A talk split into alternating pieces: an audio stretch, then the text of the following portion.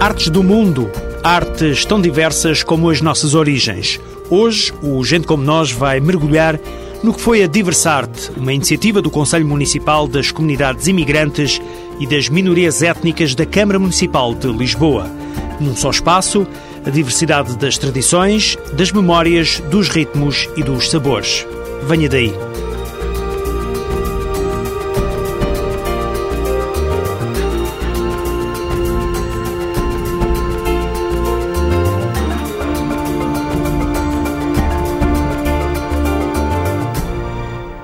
O Fórum Lisboa, na Avenida de Roma, foi o palco escolhido para a Diversarte do Mundo, um evento no coração de Lisboa que pela primeira vez se realizou misturando culturas com sons e sabores de vários pontos do planeta. Dina Moreira foi uma das responsáveis pela Diversarte do Mundo, que, para além de espetáculos, também mostrou produtos dos países que estiveram representados nesta iniciativa. É uma exposição em simultâneo com o artesanato e com a, e com a, e com a gastronomia. Pretendeu ser uma mostra eh, de facto destas várias identidades culturais, onde podem provar vários, vários petiscos destes países, especialidades hum, podem ver eh, quadros, há pinturas, há artesanato, portanto é um bocadinho essa, essa multiplicidade de culturas que está em exposição. Artes do mundo à vista de todos. A gastronomia é uma arte e, como estamos em plena hora de almoço, o jornalista Rui Lavaredas, que andou de microfone aberto no Fórum Lisboa, traz agora para a rádio os cheiros de uma viagem por iguarias de vários pontos do mundo. Foram muitos os sabores e costumes que coloriram a Diversarte. Começamos a viagem por África, da chapata de Moçambique até ao molho no fogo de São Tomé e Príncipe. Tudo serviu para unir culturas e mostrar o que cada povo tem de melhor. Sou presidente da Casa de Moçambique eleito e o meu nome é Enoque João. Olha, estamos a mostrar muito artesanato moçambicano. Estamos a mostrar aqui o amendoim é feito de uma forma muito tradicional, com alguns ingredientes doces. Os rissóis de camarão, a moda de Moçambique. Nós utilizamos tudo que é do, do camarão, a casca do camarão, tudo para nós é sinónimo de gastronomia. As chamuças, chamuças que tem uma parte oriental, outra parte moçambicana. Temos a timbila aqui, que foi, foi agora designado Património Mundial da Unesco. Temos a tradição Maconde que está aqui, temos as capulanas que nós temos aqui, que representa os nossos vários símbolos nacionais, que representa a pureza da mulher moçambicana.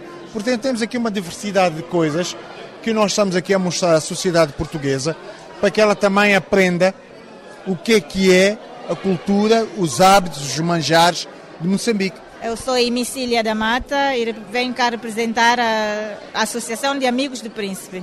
Bem, como vê, temos expostos alguns quadros do nosso artista plástico Mário Laires, da Mata, e temos também alguns artigos de São Tomé e pratos típicos da Ilha do Príncipe, como por exemplo o molho no fogo e zagoa. Uma janela aberta para o mundo, onde também deu para espreitar a Guiné, o Brasil e até o Nepal. Meu nome é Mlal Sapkota. Por, produto, aqui nós normalmente nós vendemos alimentação e bebida típica é batido manga. Prato típico temos uh, frango, grelhado com frango, alho, malagueta verde e ovo. Produtos para todos os gostos que serviram para alimentar o encanto e a curiosidade de todos os que passaram pelo Fórum Lisboa. Enquanto uns apreciavam o artesanato e os petiscos típicos de cada país, outros assistiam aos vários espetáculos que decorriam em simultâneo. Dina Moreira, da organização, recorda o cartaz da Diversarte. Com a arte do mundo, pretendemos ter aqui teatro, cinema, música, dança e é o que se tem passado. Tivemos um espaço dedicada às crianças, quer de manhã, quer de tarde. Tivemos uh, o teatro, uh, sempre que souberes ajudar, do grupo Teatro Infantil Cinderela e o teatro à tarde Vente Leste com a Natasha Marjanovic. Durante a tarde tem decorrido também dança e música tradicionais, pretendemos uh, ter este espaço para as associações, a Casa do Brasil, a Associação de Nepaleses em Portugal e a Associação dos Ucranianos em Portugal. Eles colaboraram connosco e têm participado. À noite, a partir das 20, temos dois grupos mais fortes, dois grupos que são profissionais, os Pura Mistura, e são suavemente conhecidos com a sua música africana, brasileira, mas não só. E a Roda de Choro de Lisboa, que recriam um bocadinho aquele espírito do Rio de Janeiro de princípios do século XX, aquelas telenovelas que nós nos lembramos todos da Gabriela. Houve também workshops que decorreram em simultâneo, workshop de yoga, eh, de instrumentos do mundo, com a cítara, corá, jambé, guitarra. Uma das atuações que subiu ao palco do Fórum Lisboa foi o grupo Rodena. Mãe e filhas entoaram canções vindas do leste europeu. O Rui Lavredas também assistiu ao espetáculo.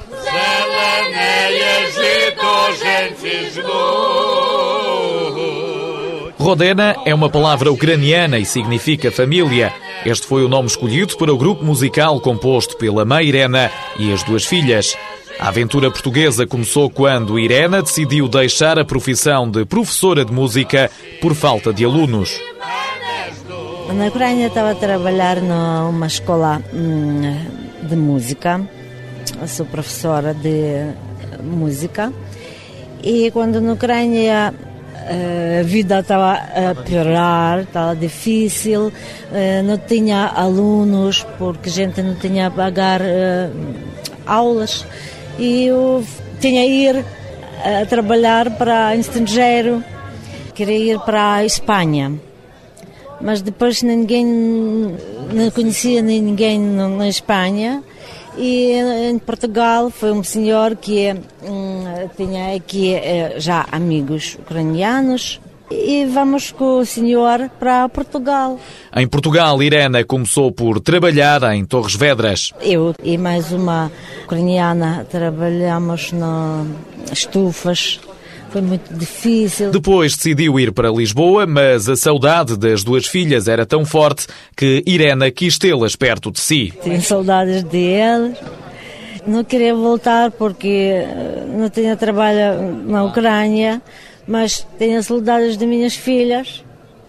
E chamei delas para cá. Olga, a filha mais nova e a irmã responderam de imediato. Ela chamou-nos porque sentia falta aqui, nossa falta, ficava triste, sozinha e chamou-nos para vir cá ter.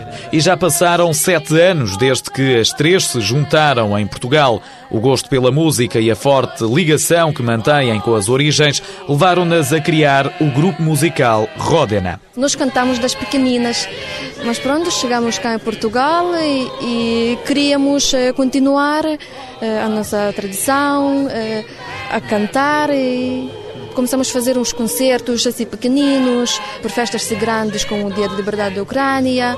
Começaram a convidar-nos para as festas do povo, vários sítios do país.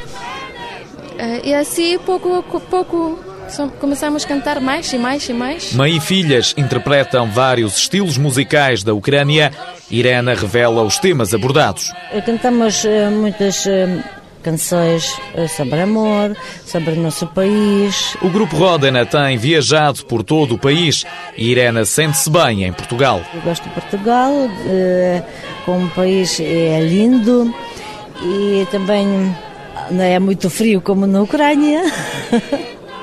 e para mim eh, faz bem para a minha saúde, porque estou na Ucrânia uh, tenho um bronquito. Apesar de gostar de Portugal, Irena pretende regressar um dia ao país onde nasceu. Já a filha Olga, atualmente casada com um português, tem uma opinião diferente da mãe. Estou casada com um português, se calhar já percebeu por nome, sou Ferreira.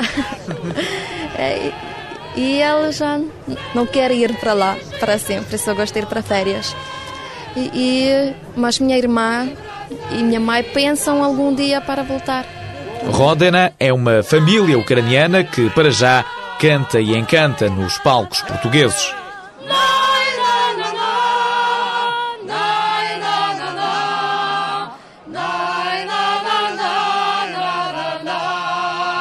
Deixamos o leste europeu e regressamos à África. De volta ao stand da Casa de Moçambique, apanhamos boleia do presidente Enoque João e fomos conhecer melhor a instituição. A Casa de Moçambique nasceu na época do Estado Novo, com o objetivo de ser um espaço de reflexão para os moçambicanos que lutavam pelas injustiças do domínio colonial. Hoje os objetivos são bem diferentes. A Casa de Moçambique, todas as atividades que nós fazemos, têm sempre um objetivo nós estamos muito bem com o país que nos acolheu. Também é importante que o país que nos acolheu veja e sinta as atividades e a forma de ser do povo moçambicano. Porque só assim é que podemos fazer uma belíssima integração. Não vale a pena só nós estarmos à espera que o país que nos acolheu faça tudo. Nós também temos que entregar à sociedade civil portuguesa e que em boa hora estas atividades têm sido sinónimo de integração. Mesmo vivendo noutro país, Enoque João faz questão de manter bem vivas as raízes moçambicanas. Para quem vive fora do seu país, para quem vive fora das suas terras, das suas gentes, por mais que seja de província para província, nós sentimos sempre essa saudade. Então, esta é esta forma de mostrarmos a nossa saudade do nosso país. Não há melhor forma de mostrar aquilo que somos, a começar pela gastronomia, pela cultura, para o pensamento das suas próprias gentes e para o seu bem-estar dessas próprias pessoas. Porque só assim é que nós podemos mostrar aquilo que somos. Mas apesar da identidade própria, Moçambique estará sempre associado à cultura portuguesa. Aqui há coisas que nós bebemos há 500 anos, quando foi, quando foi o país colonial e hoje é um país independente, e mantemos esta, esta simbiose, estas duas linhas, esta junção destes dois povos. Obviamente que há aqui muita coisa que nós aprendemos dos portugueses. E nós estamos, o que é que nós estamos a fazer? Estamos a, a, a evidenciar exatamente essa aprendizagem, mas de uma outra forma, de uma forma muito tradicional nossa, né? com o nosso espírito, mas não esquecendo aquilo que nós também bebemos, né? a forma de fazer esta, esta pintura das capulanas também tem um pouco português. Portanto, é é tudo isto que nós aprendemos e estamos aqui a mostrar aquilo que é a fraternidade das cores, dos pensamentos, de, de, de, das, das, artes. Tudo isto, tudo, tudo, tudo isto é Moçambique, tudo isto é Portugal. Há três anos e meio, como responsável pelos destinos da Casa de Moçambique, Enoque João fala também do trabalho desenvolvido. Criamos um gabinete jurídico na Casa de Moçambique para os moçambicanos, para a ajuda dos moçambicanos. Legalizamos Estamos a legalizar moçambicanos que estavam há 20 anos ilegais. Criamos o recenseamento dos moçambicanos junto da embaixada. Bolsas, estamos a criar bolsas de estudo a nível de cooperação entre as duas, entre gemilagem e cooperação entre as câmaras. Com quase meio século de existência, a Casa de Moçambique tem manifestado além fronteiras a identidade cultural daquele povo a cultura africana e tantas outras presentes na Diversarte do Mundo, um evento que assinalou o encerramento do Ano Europeu do Diálogo Intercultural em Lisboa. A vereadora Ana Sara Brito, que também é presidente do Conselho Municipal das Comunidades Imigrantes e das Minorias Étnicas, explicou o que foi feito nestes últimos Houve meses. um programa ao longo do ano para se comemorar o ano do diálogo intercultural e resultou de proposta do Conselho Municipal que se chamava e ainda chama Conselho Municipal das Comunidades Imigrantes e Minorias Étnicas e que já mudou por aprovação da Câmara, falta a Assembleia Municipal, chamar-se Conselho Municipal da Interculturalidade e da Cidadania. E, portanto, esse Conselho tem, onde tem assento as comunidades que vivem em Lisboa, quiseram, em conjunto, exercer a cidadania. Como eles são cidadãos de corpo inteiro, portanto, quiseram exercê-la e propuseram, em colaboração com a Câmara, organizar-se este ano. Este termina hoje este ano do diálogo intercultural, mas isso, as comemorações, continua o diálogo intercultural e o exercício da cidadania. Isto é prova de que, ouvindo as comunidades, elas participam estando elas envolvidas, é possível realizar e mostrar à cidade de Lisboa, aos municípios, que as comunidades que estão cá a viver constroem a cidade e constroem o país. Se depender de Ana Sara Brito, esta iniciativa, que juntou vários países no Fórum Lisboa, na Avenida de Roma, deve continuar no próximo Como Presidente ano. do Conselho Municipal, eh, na Câmara Municipal de Lisboa, informarei na próxima sessão o que se passou e dizer que para o ano temos que continuar e, e, nos anos seguintes acolhendo as outras comunidades que hoje não estão aqui, mas queiram integrar o Conselho Municipal para podermos realizar e mostrar aos cidadãos de Lisboa, ao país inteiro, a riqueza da multiculturalidade. Está fechado o Ano Europeu do Diálogo Intercultural na capital portuguesa, mas o encerramento oficial do EAD vai acontecer dia 18 com um espetáculo no Teatro Camões. No próximo sábado, em Porto Alegre, há 10 milhões de estrelas, um gesto pela paz. É este o nome da iniciativa da Caritas Diocesana de Porto Alegre e Castelo Branco, que, em conjunto com o Centro Local de Apoio à Integração de Imigrantes, promovem atividades que vão ao encontro das muitas preocupações da imigração. Nesta época do ano, tempo de confraternização, pretende-se promover uma reflexão sobre o acolhimento aos imigrantes na região de Porto Alegre. Haverá um debate no sábado à tarde, no auditório do Centro de Artes do Espetáculo da cidade e testemunhas de imigrantes. Três pessoas de origens tão dispersas como Moldávia, Brasil e Geórgia vão contar as suas experiências de vida. Haverá também uma mostra cultural e gastronómica, com a atuação do grupo O Semeador de Porto Alegre, uma demonstração de samba da Escola Silvina Candeias e a atuação do duo musical A Casa, da Moldávia. As atividades começam às duas e meia do dia 13, no próximo sábado, no Centro de Artes do Espetáculo de Porto Alegre. A fechar esta emissão, a notícia do Prémio de Jornalismo, Direitos Humanos e Integração, atribuído ao jornalista da TSF, João Paulo Baltazar, na categoria Rádio. O Alto Comissariado para a Imigração e Diálogo Intercultural e a Comissão Nacional da Unesco decidiram distinguir a reportagem O Meu Filho Chocolate. O trabalho premiado conta-nos a experiência de pais brancos com filhos adotados, negros ou mulatos. João Paulo Baltazar ouviu as histórias desses pais e dessas mães que acabam por viver de forma especial o preconceito que existe na sociedade. Maria João guarda uma história entrelaçada no peito. A certa altura houve também uma pessoa que me disse: um dia ela vai agarrar na tua mão e vai notar e ver que são de cores diferentes e vai te perguntar porquê que é de cor diferente. É claro, aquilo ficou-me cá na cabeça e isto ela era bebê. O ano passado estávamos num batizado eh, e ela estava um bocadinho irrequieta e tal. E então eu agarrei nela ao colo e entrelaçámos as mãos. E logo naquele instante veio-me aquilo à cabeça. E eu perguntei-lhe: de que cor é a tua pele? Ao que ela me respondeu: é cor de pele. Olha, eu achei aquilo assim, mas realmente. Pois claro, é cor de pele, não pode ser outra coisa. A minha mão é cor de pele, a mão dela é cor de pele, a mão de toda a gente é cor de pele. Esta agora fica, agora ninguém conhece com pelo preto. Fica para o carnaval. André experimenta a máscara nova que o pai Pimenta moldou em pasta de papel.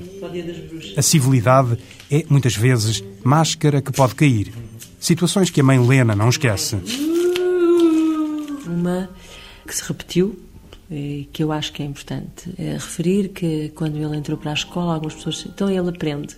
Pronto, eu penso que se juntava o facto de ser adotado mais preto e aí havia uma mistura que não sei, não, não vou interpretar o que as pessoas diziam, mas que me perguntavam era o seguinte: então ele aprende, ele aprende.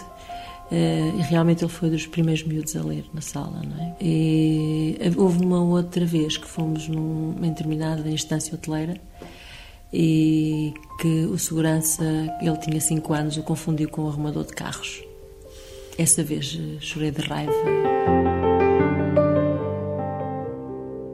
Um pequeno extrato da reportagem O Meu Filho Chocolate, de João Paulo Baltazar, com sonoplastia de João Félix Pereira. Este ano, eles foram os vencedores da categoria rádio do Prémio de Jornalismo, Direitos Humanos e Integração. Um prémio que valoriza trabalhos que promovem o diálogo e a integração intercultural. A distinção será entregue na próxima terça-feira no Palácio Foz.